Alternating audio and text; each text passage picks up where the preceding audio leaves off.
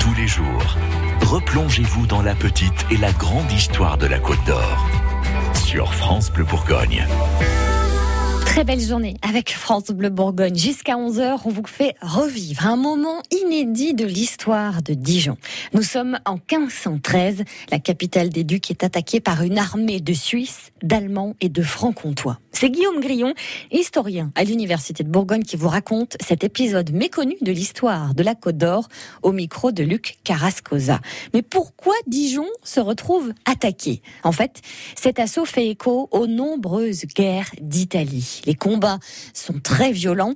Les Dijonnais entendent pendant plusieurs jours sans interruption les bombardements des tout premiers canons de l'histoire. Heureusement, le gouverneur de Dijon, Louis de la Trémouille, va avoir les bons mots pour motiver sa toute petite armée de défense.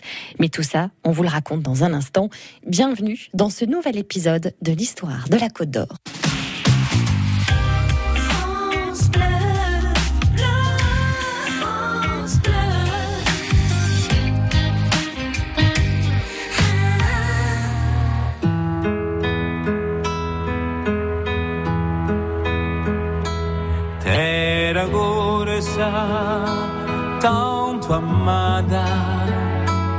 Io ti tengo ancora me, di vicino o di lontano, quando canto, canto per te, terra corsa.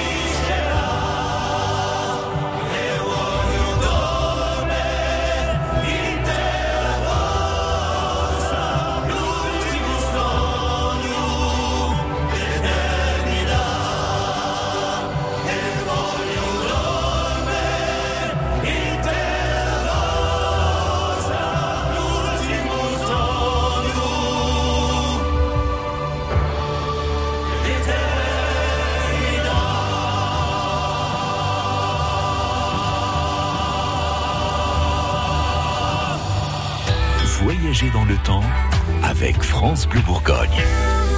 L'histoire de la Bourgogne, l'histoire de la Côte d'Or, racontée euh, euh, par Guillaume Grillon, historien à l'université de, Bourgogne. Avec vous cette semaine, euh, Guillaume Grillon, nous allons parler de 1513, le siège de Dijon. Alors c'est un épisode méconnu des Bourguignons, hein, c'est à savoir le, siège de Dijon par une armée composée de soldats suisses et germaniques. Les combats vont durer que quelques jours, mais sont d'une violence exceptionnelle, au point que la, le destin de la, la capitale bourguignonne a failli basculer. Et pour comprendre cet événement majeur, il faut se replonger dans le contexte de la Bourgogne au lendemain du Moyen Âge. Alors, quelle est la situation de la Bourgogne au début, justement, du XVIe siècle? Eh bien, on est à un tournant de l'histoire, en fait. En guerre contre le roi de France, le duc Charles le Téméraire meurt à la bataille de Nancy en 1477. Et débarrassé de son puissant rival, eh bien, le roi de France Louis XI récupère le duché alors que dans le même temps, la fille unique du duc, Marie de Bourgogne, épouse Maximilien Ier de Habsbourg, Habsbourg, le futur empereur du Saint-Empire romain germanique, ce qui va l'éloigner définitivement de ses terres bourguignonnes. Que fait le roi de France une fois qu'il récupère la Bourgogne? Eh bien, en, en, dépit de quelques révoltes contre le roi, les Bourguignons se soumettent à son autorité. Et pour calmer leurs ardeurs, eh bien, Louis XI va ordonner le transfert de Dijon, enfin à Dijon, du Parlement de Bourgogne qui se trouvait à l'origine à Beaune. Et en plus de ça, il fait construire à Dijon un château à l'emplacement de l'actuelle euh, place Granger, donc sous la poste. Enfin, lors d'une visite à Dijon le 31 juillet 1479, le roi confirme solennellement les privilèges de la ville dans l'église Saint-Bénigne de Dijon. Guillaume, comment expliquer que la Bourgogne soit touchée par la guerre en ce début justement euh, euh, du XVIIe siècle, du XVIe siècle? Alors, au tournant des XVe et XVIe siècles, les souverains français vont mener une série de conflits qui prennent le nom de guerre d'Italie. Entre 1494 et 1559, il n'y a pas eu moins de 11 guerres. Euh, la motivation des rois de France successifs est de faire valoir leurs droits qu'ils considèrent comme héréditaires sur le royaume de Naples et sur le duché de Milan. Et par un jeu complexe d'alliances, de contre-alliances, qui repose sur des liens de parenté sur, et au prix d'efforts financiers considérables et de nombreuses campagnes militaires, eh bien, les grandes puissances européennes vont s'affronter en Italie, mais aussi sur d'autres territoires. Et c'est ce qui va amener le, le conflit aux portes de Dijon en 1513.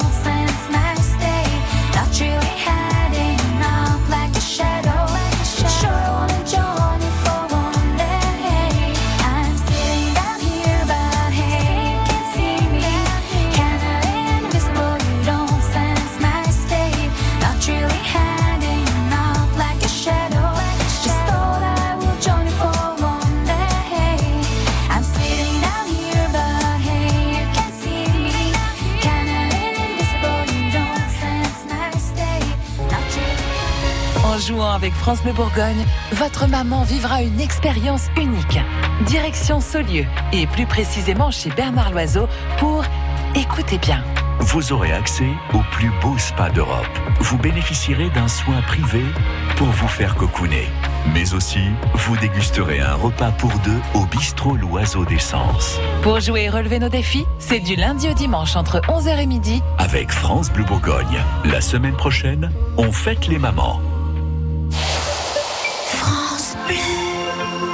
Cerise de Groupama partage avec nous les nouvelles qui font du bien. Un souci, Eric? Bah, je cherche un moyen de faire des économies, Cerise. Quand on a un prêt immobilier, on fait attention. Et si vous changiez d'assurance emprunteur? Comment ça? Parce que rien ne vous oblige à choisir celle de votre banque. En changeant pour Groupama, vous pouvez réaliser jusqu'à 15 000 euros d'économie sur le coût total de votre emprunt. Ah, c'est beaucoup Oui, et Groupama s'occupe de toutes les démarches de résiliation.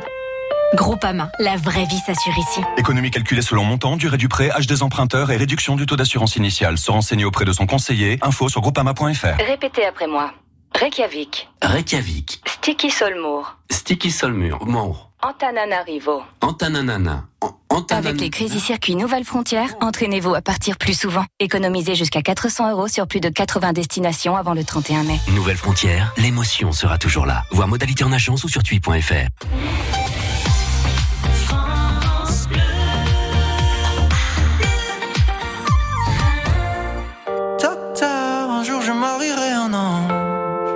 On fera l'amour dans les nuages. En priant pour que rien ne change, tu sais. Une histoire ancrée dans les âges. Et docteur, un jour je marierai un ange. On fera l'amour dans les nuages. En priant pour que rien ne change. Et ici l'amour c'est beaucoup beaucoup trop superficiel. On fait répéter un jour il tombera du ciel. Et c'est toujours la même discours, de belles paroles. Bientôt vous serez à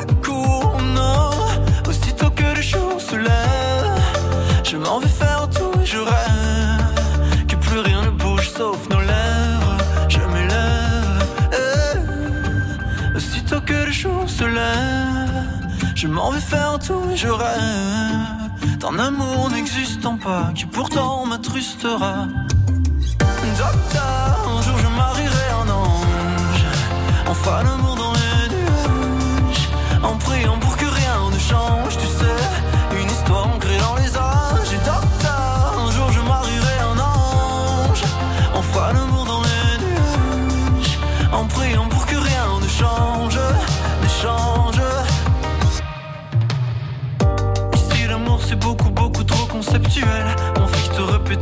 répéter les femmes sont si cruels Et c'est jamais comme au cinéma Décidément on est moins beau loin des caméras Aussitôt que le jour se lève Je m'en vais faire tout et je rêve Que plus rien ne bouge sauf nos lèvres Je m'élève eh. Aussitôt que le jour se lève Je m'en vais faire tout et je rêve d'un amour n'existant pas qui pourtant m'attristera.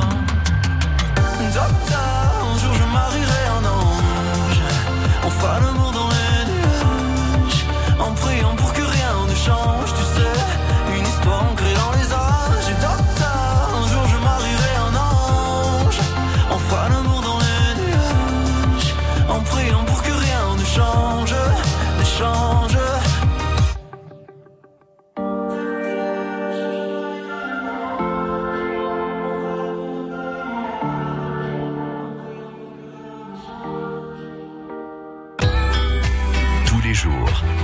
replongez-vous dans la petite et la grande histoire de la Côte d'Or. Sur France Bleu Bourgogne. L'histoire de la Bourgogne, de la Côte d'Or, euh, avec euh, notre historien Guillaume Grillon de l'Université de Bourgogne. Avec euh, cette semaine, on parle du siège de Dijon en 15 en 1513. Dijon, justement, au début de, ce 16e siècle, Gui- Guillaume Grillon, c'était quoi? À quoi ressemblait Dijon en ce début? Eh bien, le voyageur qui arrive à Dijon découvre d'abord un imposant vignoble qui ceinture toute la ville. Il voit ensuite les faubourgs, donc les, bâtiments, construits devant les remparts, et derrière les remparts, il voit une cité hérissée de clochers. En effet, la ville est divisée en plusieurs paroisses et compte de nombreuses communautés religieuses. On estime la population à environ 13 000 habitants, auxquels il faut rajouter justement les religieux des couvents, ainsi que les malades et les pauvres, ce qui amène plutôt autour de 16 000 habitants, ce qui fait que Dijon à cette époque-là, c'est une ville comparable à Reims, Angers ou Provins. Et quelles sont, à cette époque-là, les richesses de la ville Eh bien, la ville est principalement, principalement peuplée de commerçants, d'artisans, de vignerons. On considère qu'un quart de la population vit directement de la vigne. En 1502, on compte 760 vignerons, donc des propriétaires. Et euh, cette proportion est même encore plus forte dans les faubourgs, on atteint 60%. Par contre, euh, dans les faubourgs, ce sont plutôt des manouvriers, donc des gens qui louent leurs bras à la journée ou à la semaine pour un propriétaire. Et comment la ville est-elle défendue? Alors, suite au rattachement de la Bourgogne au domaine royal et aux redistributions des anciens apanages, à la dispersion du, euh, du duché de Bourgogne, et ben Dijon fait office de ville frontière avec l'Empire. Elle, doit donc être puissamment défendue. Ainsi, à partir de 1478, le roi de France Louis XI va ordonner la construction de châteaux forts à Dijon, mais aussi à Beaune et Auxonne pour protéger la Bourgogne et aussi pour s'imposer militairement et contrôler euh, voilà, le, le- le territoire face euh, au à la menace de l'Empire germanique. Et pour Dijon, il va confier la, la maîtrise de l'œuvre à un architecte qui s'appelle Vosy de Saint-Martin. Et à quoi ressemblait ce, ce château à l'époque? Alors c'est un, un imposant château royal qui est achevé vers 1510. Il est construit selon un plan carré avec quatre tours dans les angles, euh, reliées entre elles par des courtines euh, et des fossés. Il y a deux boulevards, un côté ville, un côté champ, et des portes avec un pont-levis. Il est aussi équipé de- d'embrasures de meurtrières pour les armes à feu et pour les canons. Le château est-il le seul élément défensif euh, de la ville de, de Dijon? Eh bien non, en fait, il est, il est construit à cheval sur un rempart qui compte 18 tours et qui comporte 12 portes. Alors ce rempart, il ne faut pas le confondre avec le castrum euh, qui est beaucoup plus ancien et beaucoup plus petit. Et ce rempart, on le voit encore en face de la cité de la gastronomie, donc on a quelques murs qui sont conservés. Quand c'est signé France Bleu, c'est vous qui en parlez le mieux. Vous parlez de tout, vous annoncez uniquement que de bonnes choses. Il y a du plaisir chez vous, dis donc. Merci France Bleu.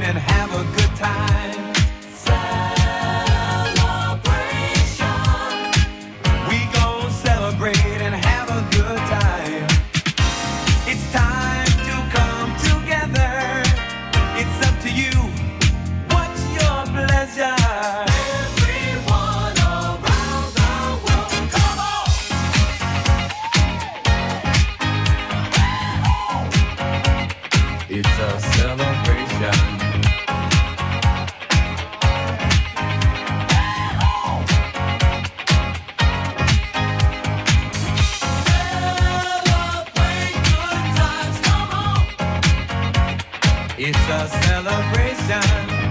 Celebrate good times, come on. Let's celebrate. There's a party going on right here. A dedication to last throughout the years.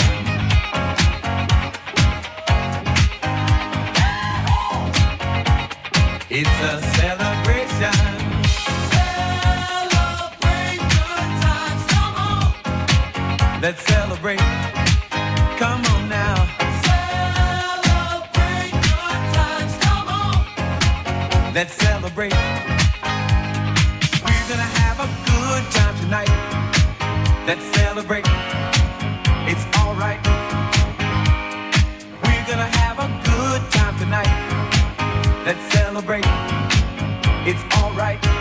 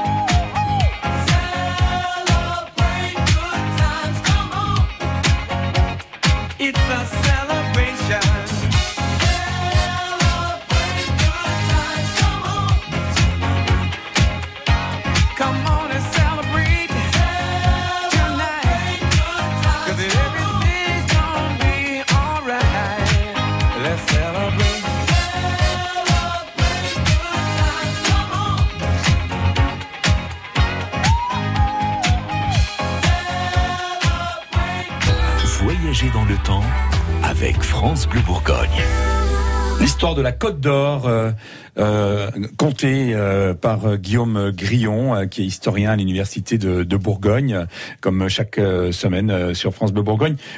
Avec vous, on, évoque le siège de Dijon en 1513. On a parlé donc de, Dijon hein, au début de, cette époque, au début de ce siècle, en- au XVIe siècle. Alors Dijon sous la menace d'un siège à l'été 1513, euh, Guillaume? Oui, alors en fait, le siège de Dijon constitue l'épilogue de la quatrième des onze guerres d'Italie. Le roi de France Louis XII vient de subir deux lourdes défaites et il entend alors euh, enfin, subir une contre-attaque par les armées impériales sur le territoire français. Et Dijon, qui fait office de ville frontière, car située toute proche de la Franche-Comté, est une cible toute désignée. Et comment la ville se prépare justement à, euh, à faire face à, ce siège? Eh bien, la défense de la ville, elle est confiée à Louis de la Trémouille, qui depuis une vingtaine d'années euh, est l'homme fort de la Bourgogne, puisqu'il en est le gouverneur. Un gouverneur, c'est une espèce de super préfet qui détient les pouvoirs civils et militaires. La Trémouille, il faisait partie de l'armée qui vient de perdre des batailles en Italie, et lorsqu'il revient en Bourgogne en 1513, eh bien, sa mission est de préparer la défense de Dijon. Donc il fait faire des réserves alimentaires, il prépare l'armée, et il prépositionne ses troupes aux endroits stratégiques sur les remparts. Et euh, curieusement aussi, enfin pas curieusement, mais en tout cas, il va ordonner l'ordre d'incendier les faubourgs de la ville, c'est-à-dire les quartiers situés en dehors des murs, afin que l'ennemi ne puisse pas s'y réfugier. Et que sait-on de, de cette armée qui arrive pour assiéger Dijon? Alors en réalité, il y a deux armées. Et d'abord l'armée suisse, qui se rassemble à Zurich. Elle est constituée d'environ 30 000 hommes. Et vous avez l'armée impériale, qui, qui est constituée de 1000 cavaliers allemands et de 4000 hommes à pied, qui viennent du Hainaut, et ainsi que 50 pièces d'artillerie. Et ces deux armées se retrouvent à Besançon, où les rejoignent 2000 francs-comtois. Et lors de cette rencontre, il y a un débat entre les commandements. Les Allemands veulent plutôt aller directement sur Paris, ce qui épargnerait Dijon, alors que les Suisses, eux, veulent passer par la Bourgogne et prendre la ville. Alors le choix est donc fait d'attaquer Dijon. Et comment s'est déroulé cet assaut? Alors ce sont les Suisses qui emportent la décision et donc les troupes se séparent en deux colonnes. On a une première colonne qui arrive par le nord, qui va prendre Fontaine-Française et qui va descendre vers Dijon via Tilchâtel et Is-sur-Tille. Et vous avez une deuxième colonne qui, ça va, qui va saccager Mirbeau ainsi que l'abbaye de Bèze, et qui se présente euh, vers la ville par l'est. Et le 8 septembre 1513, les armées suisses et impériales arrivent aux portes de la ville et encerclent Dijon. Et comment expliquer cette facilité des armées ennemies à entrer aussi facilement euh, en, Bourgogne? Alors on sait par la correspondance qu'il entretient avec le roi de France que Louis de la Trémouille a fait son maximum pour protéger la province. Cependant, partout les fortifications sont mal entretenues et s'avèrent obsolètes. Et autre élément, bien sûr, bah, c'est le nombre de l'adversaire, hein, qui est un facteur important. On sait qu'il y avait au moins 50 000 hommes et 30 canons qui sont arrivés euh, aux portes de la ville.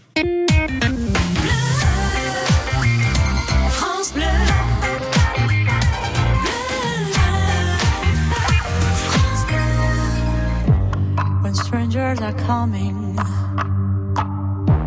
they come to your house. They kill you all and say, We're not guilty, not guilty. Where's your mind? Humanity cries. You think you're God, but everyone dies. Don't swallow my soul.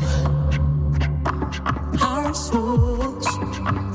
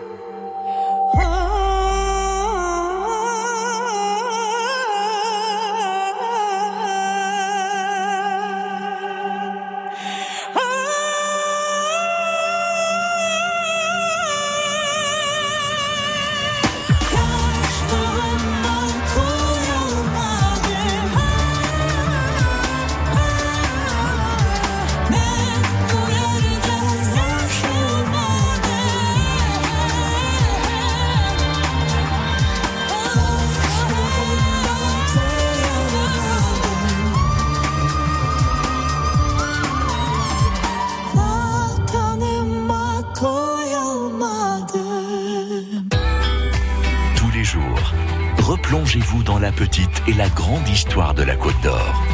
Sur France Bleu Bourgogne. L'histoire de la Bourgogne, comme chaque semaine sur France Bleu Bourgogne, histoire de la Côte d'Or avec euh, Guillaume Grillon aujourd'hui, historien à l'université de, Bourgogne. On parle euh, du siège de Dijon en 1513, le, le début hein, de, de, de Dijon aussi. On a expliqué euh, comment était Dijon à cette époque-là. Dijon sous la menace d'un siège à l'été 1513. Et puis là, eh ben, on est euh, carrément dans un- un siège qui arrive. On, on parle de, de ce siège rapide entre le 8 et le 13 septembre 1513. C'est ça, donc les, les- les troupes allemandes et suisses sont arrivées à Dijon le 8 septembre. Elles installent un premier camp sur le plateau des Grésilles. D'ailleurs, il en a gardé les traces de la toponymie, puisque la source du champ Maillot devient, après 1513, la fontaine aux Suisses. Le 10 septembre, un autre camp est installé, cette fois-ci au nord-est, au lieu des Perrières, donc on est du côté de la porte Guillaume, à 1200 mètres. Et, et quelle était la, la stratégie des, des assaillants? Eh bien, le combat commence par un bombardement. Le 9 septembre, les tirs de canon ont ouvert une brèche dans l'enceinte. Et pour repousser l'assaut, la trémouille fait creuser des fossés derrière les remparts. Le 10 septembre, alors que les premiers bombardements s'avèrent vains, eh bien, les Suisses installent une deuxième batterie dans l'espoir d'ouvrir deux brèches à la fois. Les bombardements vont durer plusieurs heures, vont commencer à faire leur effet sur la muraille, mais la ville parvient à contenir les assaillants. Et que sait-on, euh, Guillaume, de ces canons qui tirent sur Dijon? Alors on est au début du 13e, si- 16e siècle, là, donc on est encore dans les prémices de l'artillerie, et cette arme est parfois plus dangereuse pour celui qui l'utilise que pour celui qui, euh, qui est visé. Hein, Ce ne sont pas des, tirs soutenus ni très précis. En fait, les, ces canons envoient des boulets de fer qu'il faut recharger, donc ça, on tire pas, pas, pas rapidement. D'ailleurs, ces boulets, on en a conservé quelques-uns à la sacristie de l'église Saint-Michel. L'un fait 22 kg, l'autre 10,5. Et donc, ça reste quand même une, une technique de combat qui est nouvelle et qui a fortement impressionné les Dijonnais, d'abord par les dégâts qu'elle occasionne, mais aussi par le bruit que ça engendre.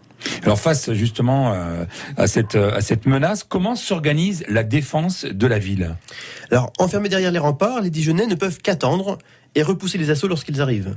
Mais Tr- la Trémouille est un malin. Au début du siège, il tente de négocier. Il faut dire que les assaillants font face à des difficultés. Alors, premièrement, euh, les bombardements tardent à produire leurs effets. Deuxièmement, les assaillants ont des difficultés d'approvisionnement. Il leur faut de la nourriture, il leur faut des munitions. Et quand on avance vite, euh, eh on se trouve rapidement à court. Troisièmement, les troupes suisses tardent à être payées, bah, ce qui entame leur motivation quant à monter à l'assaut. Et enfin, quatrièmement, la météo est défavorable aux assaillants. Le 12 septembre, un grand assaut est lancé, mais il se déroule sous la pluie et dans la boue. Et les troupes allemandes et franc-comtoises qui le conduisent peinent à avancer, s'engluent dans les fossés et euh, donc euh, se heurtent à la défense dijonnaise. On peut donc dire que la résistance dijonnaise est devenue héroïque. Elle a été héroïque en effet parce que les forces sont très déséquilibrées. Les troupes qui défendent Dijon sont constituées seulement de 4000 hommes euh, à pied et 600 cavaliers, auxquels il faut ajouter quelques membres de la milice bourgeoise, mais qui, re- qui, qui rassemblent au maximum une centaine d'hommes. À part une escarmouche en début de siège, en fait, le gouverneur n'a d'autre choix que de défendre. Avec la plateforme Jeunes d'Avenir, France Bleu met en relation employeurs et demandeurs de stage ou d'alternance. Bonjour, je suis directeur de développement d'une agence de communication. Nous cherchons à recruter des alternants. J'ai entendu euh, par France Bleu le site euh, Jeunes d'Avenir où j'ai passé une annonce et ça nous a permis de trouver effectivement euh, la perle rare qu'on va prendre à partir du mois de septembre euh, de l'année. Candidats ou recruteurs, rencontrez-vous en quelques clics sur jeunesdavenir.fr. Toutes les infos sur francebleu.fr. La grande histoire de la Côte d'Or revient dans moins de 5 minutes. Faut que je passe dans ta radio, si loin de tes yeux, de ton univers, quelque part sur cette terre.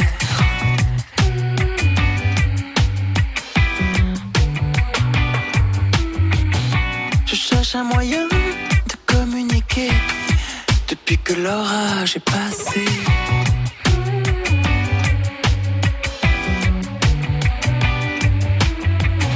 Je sentais bien que mon cœur n'était plus à même de dire des mots comme je t'aime.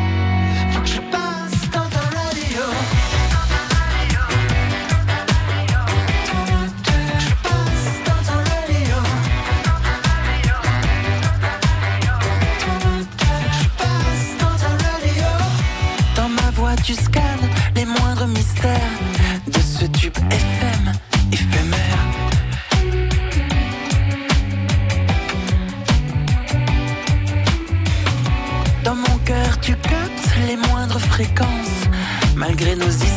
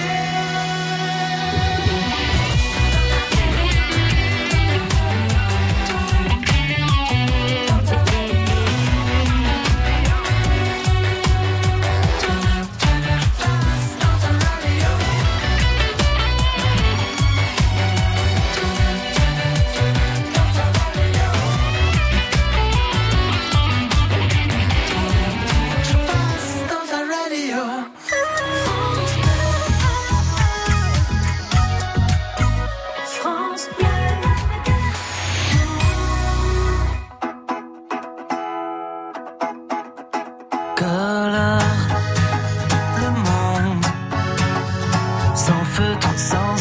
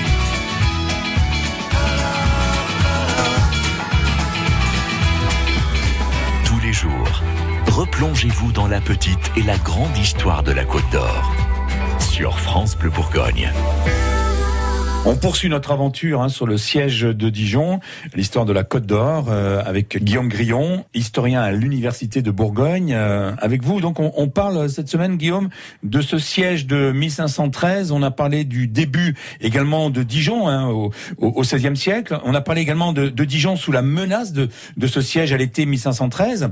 Euh, le siège rapide hein, entre le 8 et le 13 septembre. Et là, on parle d'une résolution presque miraculeuse. En effet, si la défense des Dijonnais est héroïque, euh, Louis Lettremouille sait qu'il ne pourra pas tenir longtemps parce qu'il craint la faiblesse de, de la muraille et il, il- il pense que ses troupes vont se démobiliser. Et comme il a déjà vécu quelques sièges comme assaillant, d'ailleurs qu'il a perdu, eh bien, il veut tout de suite orienter vers une négociation. Comment se déroulent les transactions entre les deux camps? Eh bien, le 10 septembre, une première ambassade sort de la ville et va à la rencontre des Suisses à la château de Champmol, mais c'est un échec. Le lendemain, un nouvel euh, un échange intervient directement par-dessus les murailles. Les Suisses formulent alors des prétentions plus claires. Ils réclament l'abandon par le roi de France de toutes les prétentions italiennes et l'enrôlement de nouvelles troupes suisses par la France. En effet, le véritable nerf de la guerre, c'est l'argent.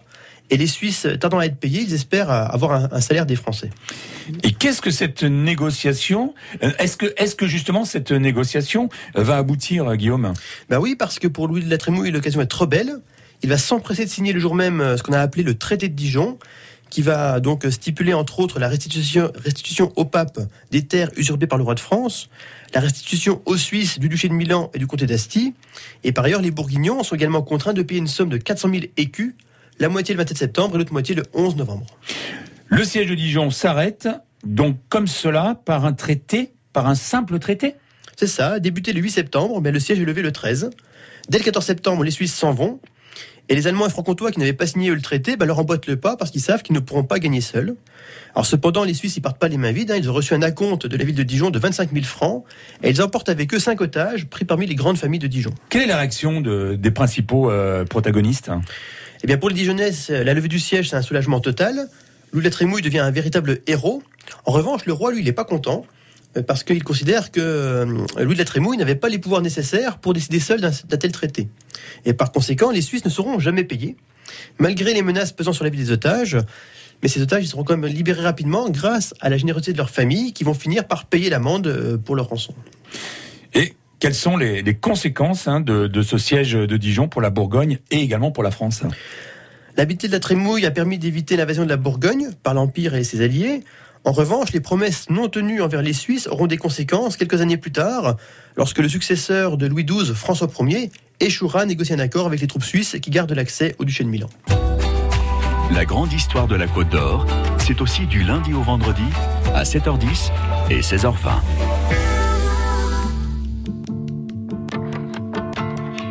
Commençons par refaire le monde. Avant de ressasser le passé, on sait tous que la terre est ronde. Marchons dessus sans trop l'abîmer. Alors on verra les couleurs, nos différences, nos valeurs. Celles des gens unis qui voudraient tous avoir une vie, la vie. On avancera un pas de travers, les yeux grands ouverts, libres de nos choix.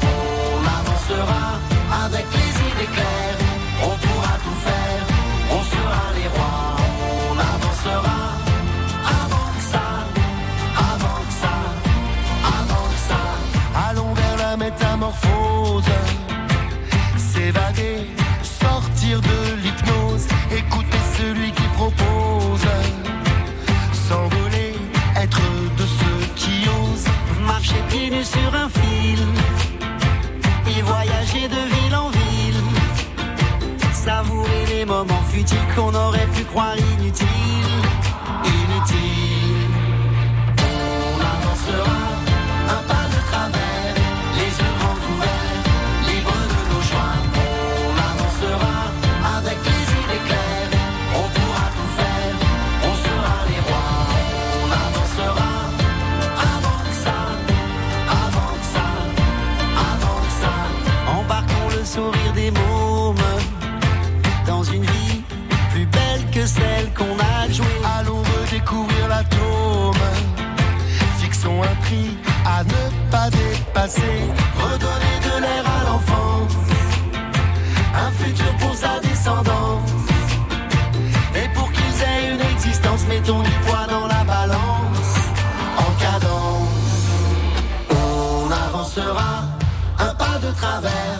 les yeux grands ouverts, libres de nos choix. On avancera avec les idées claires, on pourra tout faire, on sera les rois.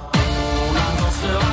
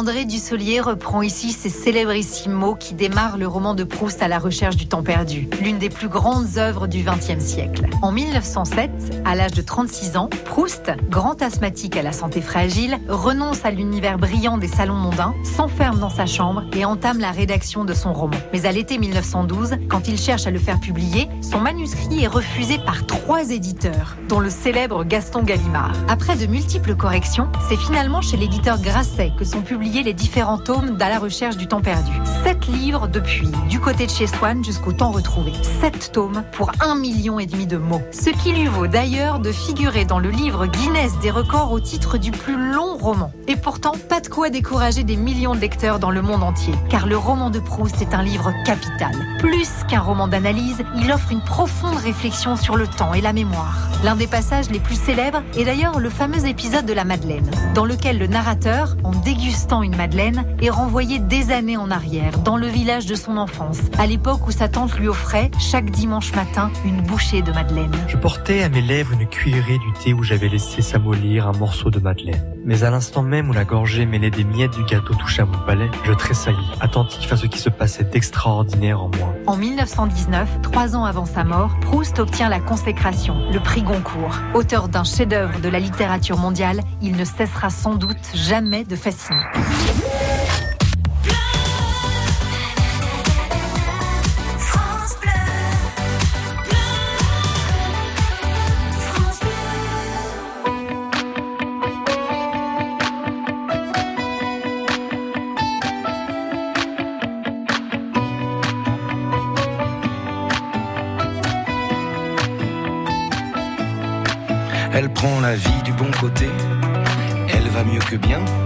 Toute l'année en été, l'hiver à moitié plein. Savourer l'instant, regarde, il fait si beau, elle prend du bon temps, ça se voit sur ses réseaux.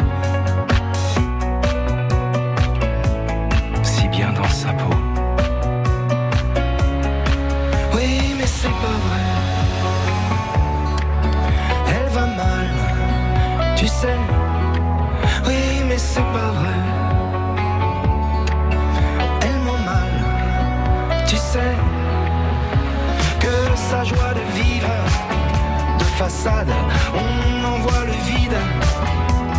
Mascarade. Coûte que coûte en forme, ou avoir l'air de l'être. Fidèle à la norme, mentir à tue-tête, longuement réfléchi, la photo partagée, le 26e selfie, c'est le plus spontané.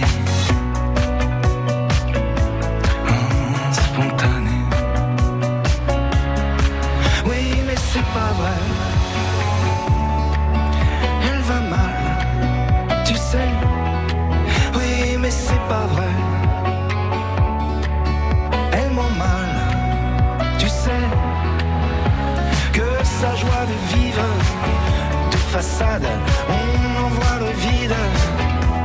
Mascarade.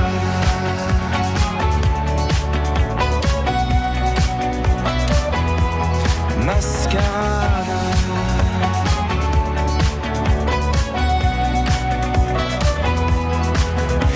Faire bonne figure, la faille s'agrandit. Lézarde et fissure, la vie qu'elle veut qu'on envie, prisonnière des images, bronzée jusqu'aux orteils, bonheur sans nuage, émoji, soleil. Oui, mais c'est pas vrai.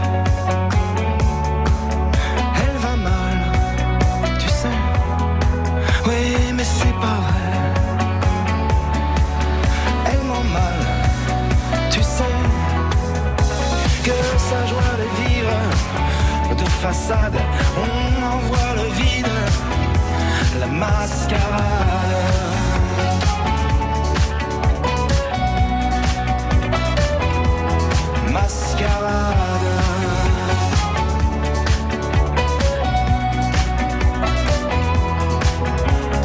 Fou rire de vitrine, sanglots d'arrière-boutique, de case à limousine, souvenirs pour amnésique.